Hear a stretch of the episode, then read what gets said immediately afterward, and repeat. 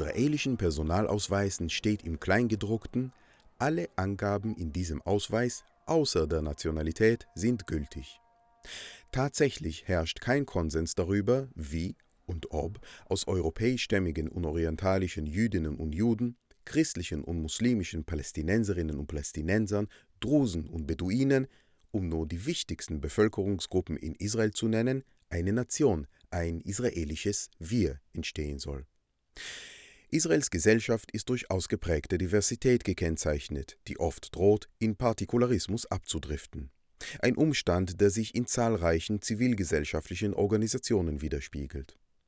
Während einige Organisationen einzelne Gruppierungen vertreten, versuchen andere wiederum gruppenübergreifende Themen anzusprechen. Bildung, Frauenrechte, Bürgerrechte, soziale Gleichheit. In diesem Podcast blicken wir in die Beschaffenheit der israelischen Zivilgesellschaft. Was sie ausmacht, ist stark durch historische und aktuelle Entwicklungen des israelischen Staates bestimmt, der sich selbst als jüdisch-demokratisch definiert. Dazu gehört zum einen das Verhältnis zwischen der jüdischen Mehrheitsbevölkerung und der arabischen Minderheit, das wiederum ohne den Kontext des israelisch-palästinensischen Konflikts nicht zu verstehen ist. Zum anderen die Spannung zwischen religiös-national orientierten und liberal-universalistischen Lebensentwürfen. Die Tatsache, dass die überwiegende Mehrheit der jüdisch-israelischen Gesellschaft einen Migrationshintergrund hat, spielt in diesem Kontext ebenfalls eine wesentliche Rolle.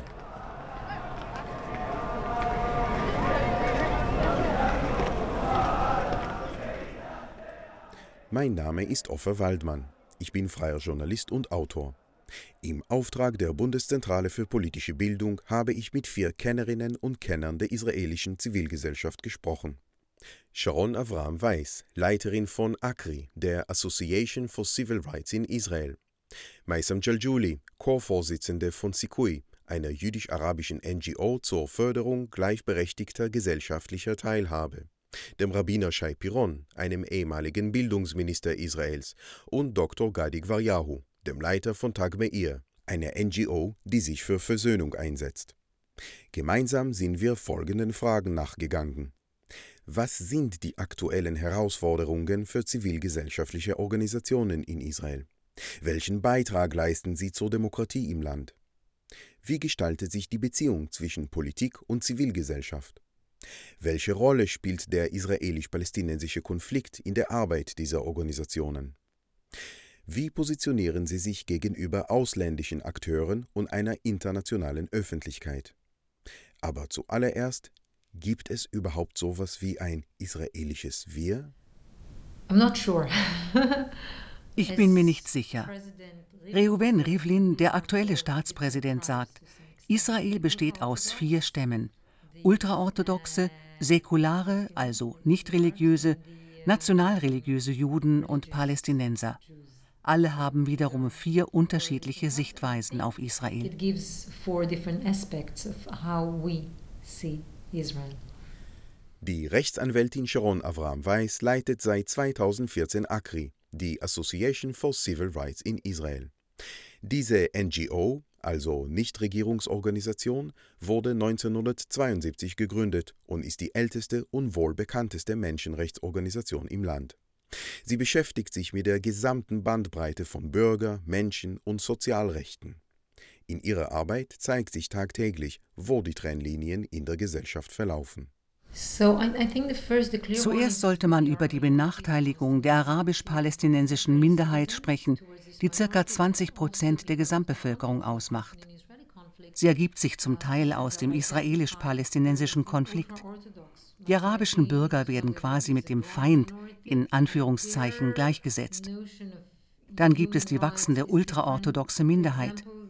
Ihr Begriff von Menschenrechten unterscheidet sich von liberalen Werten. Frauen dürfen in dieser Community beispielsweise keine Führungsrollen übernehmen. Sie werden vom öffentlichen Leben ferngehalten. ACRI arbeitet auf drei Ebenen.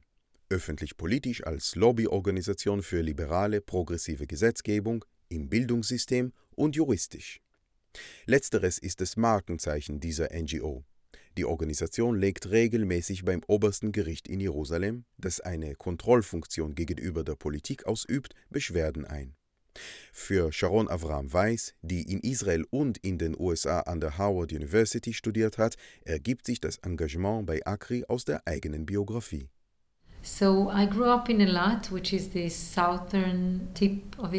Ich bin in Eilat aufgewachsen, an der südlichsten Spitze Israels, also in der entferntesten Peripherie. Dadurch habe ich gelernt, was es heißt, abseits vom Zentrum zu leben. Meine Mutter stammt aus einer Familie von Holocaust-Überlebenden aus Polen, mein Vater wurde in Indien geboren. Also aus der Peripherie zu kommen, eine Migrantentochter mit dunkler Haut zu sein und eine Frau dazu, es ist wohl keine Überraschung, dass ich mich nun mit Menschenrechten beschäftige.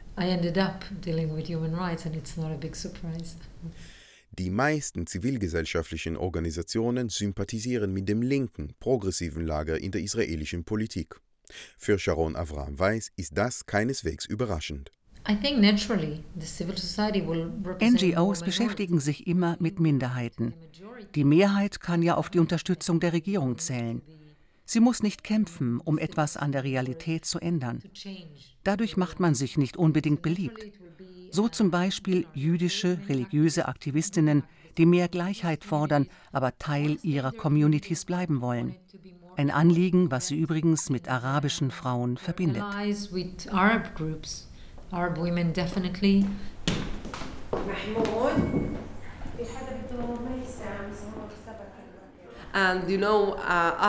Nach zwölf Jahren Benjamin Netanyahu als Ministerpräsident ist die Regierung sehr rechtslastig geworden. Die rechten Nationalisten dominieren sowieso die Exekutive. Sie brauchen keine NGOs, um die Regierungspolitik zu beeinflussen.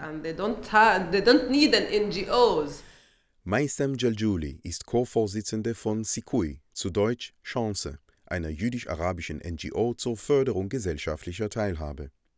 Die studierte Kriminologin, die zur arabischen Minderheit in Israel gehört, übt eine ganze Reihe politischer und zivilgesellschaftlicher Funktionen aus. Wie sie sich selbst definiert? I say I'm Maisam, I'm ich bin Maisam, eine palästinensische israelische Bürgerin. Ich kann nicht mit Stolz behaupten, Israelin zu sein. Um dich zugehörig zu fühlen, musst du das Gefühl haben, eine Bürgerin erster Klasse zu sein, willkommen zu sein, Teil von etwas, das größer ist als du. Als vor drei Jahren das Nationalstaatsgesetz verabschiedet wurde, ist in mir etwas zerbrochen. Denn die Regierung, der Staat betonen damit, dass du als Araberin kein Teil Israels bist. Du bist höchstens Bürgerin zweiter Klasse, hast nicht die gleichen Rechte wie die jüdischen Bürger. You don't have the rights that the Jewish people have here in Israel.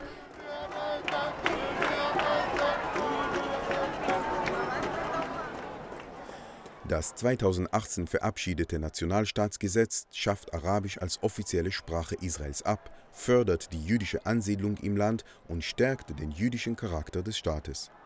Damit werden implizit die kollektiven Rechte der arabischen Minderheit erheblich eingeschränkt. Es löste landesweite Proteste aus, an denen auch nicht-arabische Bürgerinnen und Bürger beteiligt waren, aus Solidarität. Für Jaljuli war dies keine Überraschung, denn die Spannung Mehrheit-Minderheit gilt nicht nur für das jüdisch-arabische Verhältnis im Land.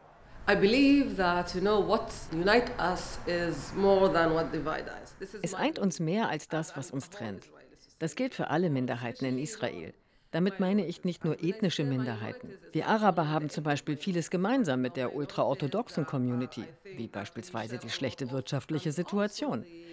Die palästinensischen Israelis leben auch meist im Norden und im Süden, in der Peripherie, und teilen mit den Juden in der Peripherie die gleichen Probleme wie Arbeitslosigkeit und eine schlechte Infrastruktur. Wir können gemeinsam die Realität in Israel verändern. Ein Beispiel. Das Jahr 2018 war ein hartes Jahr für Frauen in Israel. 26 Frauen wurden durch häusliche Gewalt ermordet. Zum ersten Mal kam es zu jüdisch-arabischen Protesten und Streiks. Wir haben auch den größten Frauenmarsch in Israel organisiert, nach Tel Aviv. Die Reden dort am Rabbinplatz wurden von Frauen auf Hebräisch und Arabisch gehalten, im Herzen Tel Avivs.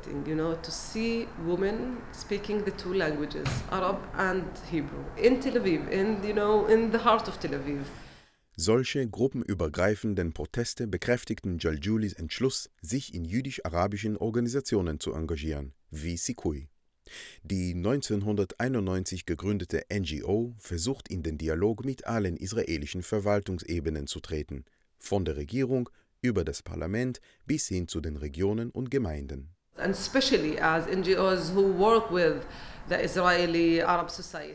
Vor allem NGOs, die sich für die arabisch-israelische Bevölkerung einsetzen, brauchen die Regierung, müssen mit ihr zusammenarbeiten. Hier ein Beispiel. Wir mussten die Regierung überzeugen, dass das Thema der Beschäftigung unter arabischen Frauen wirklich wichtig ist. Wenn du nicht mit der Regierung redest, die Menschen in der staatlichen Verwaltung nicht überzeugst, wird sich nichts ändern. Aber durch unsere Lobbyarbeit stimmte die Regierung zu, Geld zur Verfügung zu stellen. Vor zehn Jahren waren ca. 20 Prozent der arabischen Frauen beruflich tätig. Nun sind es um die 45. Das ist ein Riesenerfolg, erzielt mit Hilfe der Regierung einerseits sich am Protest gegen das Nationalstaatsgesetz beteiligen, andererseits bei der Förderung von Frauenbeschäftigung in der arabischen Bevölkerung mit der Regierung zusammenarbeiten, das Beispiel Sikuis, die gleichzeitige Unterstützung und Bekämpfung von Regierungsmaßnahmen, ist typisch für viele NGOs in Israel. Schnell wird klar, dass der Beitrag zivilgesellschaftlicher Organisationen zur politischen Entscheidungsfindung in Israel unverzichtbar ist. Das israelische politische System funktioniert eigentlich nicht. Kein Akteur sagt darin, was er denkt, sondern nur das, was in sein politisches Kalkül passt. Deshalb glaube ich, dass das zivilgesellschaftliche System längst das bestimmende System in Israel ist. Es setzt die Agenda, die Ideen und Themen. Die politische Ebene hat dagegen versagt. Rabbiner Shai Piron ist eine bekannte öffentliche Figur in Israel. Er gilt als gemäßigte religiöse Stimme. Er ist im formalen und nonformalen Bildungssystem aktiv. Zwischen 2013 und 2014 war er Bildungsminister. Für Rabbiner Piron liegt die gefährlichste Kluft der israelischen Gesellschaft nicht zwischen jüdischen und arabischen Bürgern und Bürgerinnen, sondern innerhalb der jüdischen Mehrheitsgesellschaft. יש אנחנו ישראלי היסטורי, יש אנחנו ישראלי חרדתי ויש אנחנו ישראלי מדומיין עתידי. Es gibt drei israelische Wir. Das historische, das angsterfüllte und das ersehnte. Das historische Wir ist die biblische Geschichte. Abraham, Isaak und Jakob, der Gang durch die Wüste. Das jüdische Volk beschäftigt sich intensiv mit seiner nationalen Identität. Handelt es sich um eine staatliche, geografische oder eine eher ideelle, geistige, philosophische? Man darf nicht vergessen, der Großteil der jüdischen geistigen Tradition entstand außerhalb der Grenzen Israels. Das Jüdische ist viel mehr als nur das Land. Dann das angsterfüllte Wir. Leider ist die Angst das stärkste Verbindungselement der Israelis. Von den Pogromen in Europa über den Holocaust, die arabischen Staaten, ISIS, Hisbollah und, betont durch den jetzigen Premierminister, die Bedrohung durch den Iran, was die unterschiedlichen gesellschaftlichen Gruppierungen Israels vereint, ist existenzielle Angst. Und dann gibt es das ersehnte, imaginierte Israel, über dessen Gestalt aber keine Einigkeit herrscht.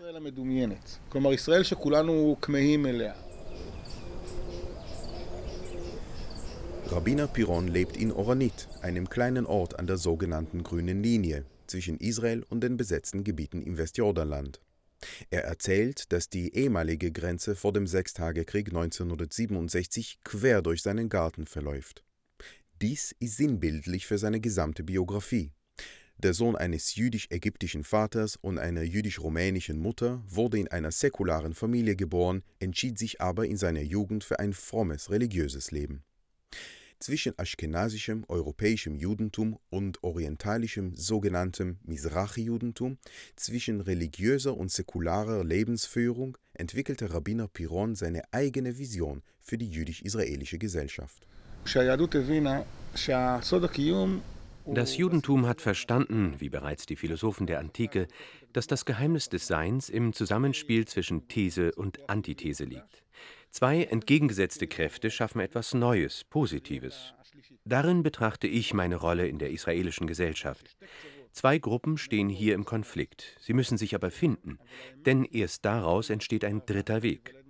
In vielen Aspekten ist hier der linke Sozialismus nicht mehr relevant, genauso wenig wie der rechte, gierige Kapitalismus. Die linke Politik gegenüber unseren arabischen Nachbarn funktioniert nicht. Der rechte Nationalismus aber ebenfalls nicht. Wir müssen hier einen neuen, quasi dritten Weg gehen.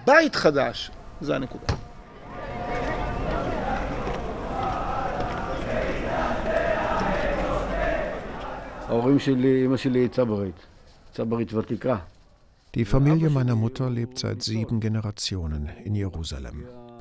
Mein Vater kommt aus der Karpaten-Ukraine. Er überlebte nur knapp den Holocaust, seine gesamte Familie wurde ermordet. Er kam als Flüchtling nach Israel. Auch Gadi Gvariaus öffentliches Engagement entspringt seiner religiösen Überzeugung. Die von ihm gegründete Organisation Tag Meir folgt dem Motto der ersten Hälfte des biblischen Psalms 34,15: Lass ab vom Bösen und tue Gutes. Was mich zum gesellschaftlichen Aktivisten gemacht hat, war das Attentat auf Yitzhak Rabin 1995. Damals haben wir eine nach ihm benannte Synagoge gegründet. Sie ist keine Synagoge für Linke. Sie steht allen Menschen offen. Wir haben da auch ganz stramme Rechte unter uns. 2011 wurde Tag Meir gegründet, zu Deutsch erhellendes Schild. Der Name ist ein hebräisches Wortspiel. Tag Mechir, zu Deutsch Preisschild, gilt als Bezeichnung für Gewalt- und Racheakte jüdischer Nationalisten gegen Palästinenser in Israel und den besetzten Gebieten. Tag Meir bekämpft einerseits rassistische Hassverbrechen und Hetze, propagiert andererseits Frieden, Toleranz und Koexistenz. Unabhängig davon, wie der Konflikt geregelt wird, sieht die Realität so aus. Es leben zwei Völker zwischen dem Mittelmeer und dem Jordan. Sie müssen irgendwie miteinander auskommen. Die Aktivistinnen und Aktivisten von Tag Meir besuchen Opfer des israelisch-palästinensischen Konflikts auf beiden Seiten, jüdische wie arabische. Ein Ansatz, der in einem Alltag aus Gewalt und Misstrauen Seltenheitswert hat. Anstand muss immer Vorrang haben. Als eine Mutter von acht Kindern, Aisha Arabi, im Oktober 2018 mit ihrem Mann Jakub von Hebron nach Bidja fuhr und am Schabbatabend von religiösen jüdischen Jugendlichen mit Steinen beworfen und ermordet wurde, waren wir sofort da. Als wir die jüdische Familie Ansbacher in der Siedlung Tkoa besuchten, deren Tochter vergewaltigt und ermordet worden war, waren auch Palästinenser Teil unserer Gruppe. Für uns geht es nicht um Juden gegen Araber oder Religiöse gegen Säkulare. Es geht um Menschen, die andere Menschen respektieren und solche, die es nicht tun. Um Menschen mit und ohne Gottesfurcht. Für Maisam Jaljuli von Sikui bleibt der israelisch-palästinensische Konflikt die größte Herausforderung für die israelische Zivilgesellschaft und die größte Bedrohung für Israels Demokratie. Einer Bedrohung, der NGOs, so Jaljuli, nur durch internationale Hilfe begegnen können. Wir haben viele Partner in der internationalen Community, auch weil wir über universelle Werte sprechen. Außerdem können unsere Erfolgsbeispiele anderen als Vorbild dienen. Es ist aber immer eine Herausforderung, mit internationalen Organisationen zu sprechen, weil sie die Wahrheit nicht besonders gerne hören. Aber wir brauchen die Unterstützung von Menschen weltweit, um Israel dazu zu bewegen, eine echte Demokratie zu werden. Für Sharon Avram Weiß von Akri sind die Herausforderungen, vor denen die israelische Demokratie aktuell steht, Teil einer weltweiten Entwicklung. Die israelische Bürgerrechtsorganisation ist deshalb auch Mitglied im INCLO, International Network of Civil Liberties Organizations. Uh, Einschränkung der Öffentlichkeit, des demokratischen Raums, Pauschalkritik an der Zivilgesellschaft. Wir sehen das auch außerhalb Israels, diesen Übergang von liberalen hin zu illiberalen Demokratien. Wir sehen es in Ungarn, in der Türkei, in Polen. Dieser Versuch, den zivilgesellschaftlichen Raum einzuengen zugunsten von Regierungsakteuren. Jede Demokratie braucht eine vielschichtige Zivilgesellschaft, um überhaupt eine Demokratie zu bleiben. Ohne Zivilgesellschaft keine Demokratie. Auf die Frage, was ihre Vision für die israelische Gesellschaft ist, greift Avraham Weiss auf die eigene Biografie zurück. I should feel that uh, I have the same opportunity, whether ob ich ein ultraorthodoxer oder säkularer Jude bin oder Mitglied der palästinensischen Minderheit. Ich muss spüren, dass es Chancengleichheit gibt. Da sind wir aber noch nicht. Sag mir, wer du bist, und ich sage dir, wie weit du es in Israel bringen kannst. Ich gucke mir meine eigene Geschichte an. Für mich gab es Chancengleichheit, obwohl ich aus der Peripherie komme, obwohl ich eine Frau und Tochter von Migranten bin. Heute leite ich die größte Menschenrechtsorganisation in Israel. Meine Vision ist, dass jedes Kind in Israel, ob Beduine oder Palästinenser, Misrachi-Jude oder ultraorthodox, sagen kann, ich kann Parlamentsmitglied werden, ich kann Organisationen leiten, für mich gibt es Chancengleichheit. Uh, and I can be a leader in, in Israel with an equal opportunity. This is the vision. Maisam Jaljulis Zukunftsvision beginnt mit der Überwindung des israelisch-palästinensischen Konflikts, was einen Neuanfang für Israel bedeuten würde. In meiner Idealvorstellung bin ich stolz darauf, Israelin zu sein. Ich will aber gleichzeitig stolz sagen können, ich bin Palästinenserin, dass meine ethnische Identität akzeptiert und nicht als Bedrohung gesehen wird. In meiner Idealvorstellung lebe ich in einer Gesellschaft mit gleichberechtigter Teilhabe. Das bedeutet, die gleiche Vision für die Zukunft zu haben. Rabbiner Shai Piron schwebt ein neuer israelischer Weg vor, der liberal-demokratische Staatlichkeit mit einem religiös fundierten, traditionellen Konservatismus verbindet. Der dritte israelische Weg ist sich der historischen Verbundenheit und unserer Herkunft bewusst. Andererseits ist es ein Weg, der unmissverständlich für Gleichheit und gleiche Rechte steht. Nicht, weil wir Juden es müssen, nicht, weil die Welt es uns diktiert, sondern weil unser Gewissen, unsere Geschichte es uns auferlegt. Ein Mensch kann mit zwei Narrativen aus dem Holocaust kommen. Entweder, was uns getan wurde, war furchtbar, nun wollen wir Rache, oder was uns getan wurde, war furchtbar, wir werden es anders machen. Zu lange haben wir uns am ersten Narrativ orientiert, aber ich glaube, wir müssen moralischer, einfühlsamer, verständnisvoller sein, dem jüdischen Begriff von Tikkun Olam treu sein, die Welt in Einklang bringen.